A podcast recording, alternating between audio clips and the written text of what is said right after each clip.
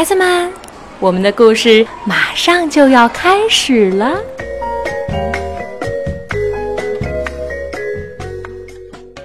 小朋友们，你们好，我是开心妈妈，我在南京为你们讲故事。今天我们要讲的是《一口袋的吻》，作者安吉拉·麦克奥里斯特，图苏海拉德。由贵州出版集团公司、贵州人民出版社出版。迪比上学了，上学的第一天，迪比就学会了和同学们排好队走进教室，学会了把大衣挂在衣钩上。当老师点名的时候，他要回答“到”。这一天，迪比和同学们一起堆沙堡、唱歌谣，还给妈妈画了一幅画。在学校过得开心吗？放学的路上，爸爸问。“嗯。”迪比回答。第二天一早，妈妈拉开窗帘儿，“该起床去上学了，宝贝儿。”“嗯，不吗？”迪比说，“我昨天已经去过了。”“可你还要去呀？”妈妈特别耐心的对迪比说，“你现在……”已经是一名小学生啦！不要，我不是小学生，我还是家里的小乖。我要和你待在家里。迪比一边说着，一边又钻到了被子底下。不过，迪比还是去上学了。妈妈和迪比走在上学的路上，他们穿过这片树林才能够到达学校。为什么不敢去上学呢？妈妈问。我已经忘了在哪里排队了，也不记得要把大衣挂在哪里。迪比说：“等老师叫我名字的时候，我可能会听不见的。”我会把你送到队列里去的，妈妈对迪比说。迪比低着头，难过的说。可是我想一整天都和妈妈待在一起。哦，那可不行，妈妈是不能那样做的。妈妈说着。当他们走到学校的时候，迪比站在大门口不动了。你要是不陪着我，我就不进去。妈妈抱了抱迪比，忽然间想出了一个主意。他把双手捧起来，往里面吹了十几个吻，然后轻轻地把它们放进了迪比的口袋里。当你害怕的时候啊，就从口袋里拿出一个吻，然后想象着妈妈就在你的身边，好不好？迪比紧紧地拽着妈妈，哦，亲爱的宝贝儿，可别把这些吻给压坏了。上课铃响了，所有的同学都排好队走进了教室。迪比这时还穿着大衣呢。当老师点名字的时候，迪比回答的又清晰又响亮。要选小伙伴做拍手游戏了，他觉得很害羞。迪比伸出一个手指头，轻轻地放进口袋里。然后把手指拿出来压在脸上，他觉得好温暖啊，就像妈妈的吻。迪比笑了。你能做我的伙伴吗？一个叫奥特利的小女孩问。当然啦，迪比回答。然后两个小伙伴开始做游戏。课间休息的时候，迪比坐在长椅上，其他同学都在那边兴高采烈的玩着，没有人过来邀请他。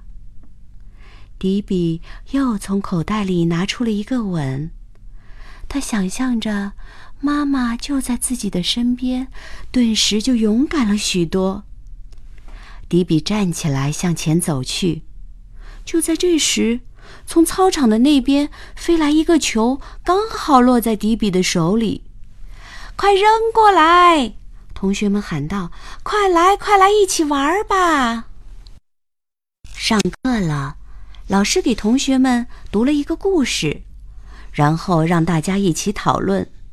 迪比很勇敢，还举手回答了一个问题呢。不过，到了午饭时间，迪比又遇到了一些麻烦。呃，大家都要把饭盒放在那张桌子上，在这里排好队，然后去小推车上领饮料。等所有的同学全都坐好以后，我们才可以开饭。老师这么说着。一滴菜汁溅到了迪比的眼睛里，他又害怕了。如果妈妈在身边就好了，他会告诉迪比该怎么做的。迪比又从口袋里拿出一个吻，轻轻地放在脸上，然后擦掉了菜汁。迪比，老师说：“过来坐到我旁边。”然后他开始教迪比应该怎么做。吃过午餐，到了游戏时间，暖洋洋的太阳照耀着大地，同学们都没穿大衣。迪比也热得把大衣给脱了。有个男生把球传给迪比，很快迪比就沉浸在游戏带来的喜悦中。下午，老师让同学们轮流站在教室前面，给大家讲一讲自己家里的故事。迪比害怕站在同学们的面前，他就偷偷的溜出教室去拿大衣了。迪比在操场上找到了自己的大衣。可是当他穿上大衣的时候，发现口袋竟然裂开了。他伸出手指穿过那个小洞，口袋好凉，而且是空的。妈妈的吻都掉出去了。迪比气呼呼地说：“他开始吸溜鼻子。”就在这个时候，听见有人。在呜呜的哭，是奥特利。嗯，你为什么哭啊？迪比擦干自己的眼泪，问奥特利：“我找不到饮水器，我又不敢去问别人。”奥特利哭着说：“我知道饮水器在哪里。”迪比说：“吃午饭的时候我见过。”迪比带着奥特利找到了饮水器。然后两人一起走回教室。迪比，我能坐在你旁边吗？奥特利小声问。可以呀，迪比边说边在身旁放了把椅子。接下来的时间，奥特利坐在迪比旁边，迪比一直照顾他。他还帮奥特利削铅笔，给他找来一个围裙，为他讲解不懂的功课。一直到放学，迪比都把那一口袋吻的事儿给忘在了脑后。妈妈正在校门口等着迪比呢，她抱了抱迪比。妈妈，我明天还能来吗？迪比说：“我交了一个新朋友。”妈妈问：“那你用上那一口袋的吻了吗？”迪比给妈妈看了看自己的口袋。皱着眉头说：“他们都掉出去了。”这个时候，奥特利出现了。他穿着一件和迪比一模一样的大衣。“哈，你穿的是我的。”奥特利边笑边说。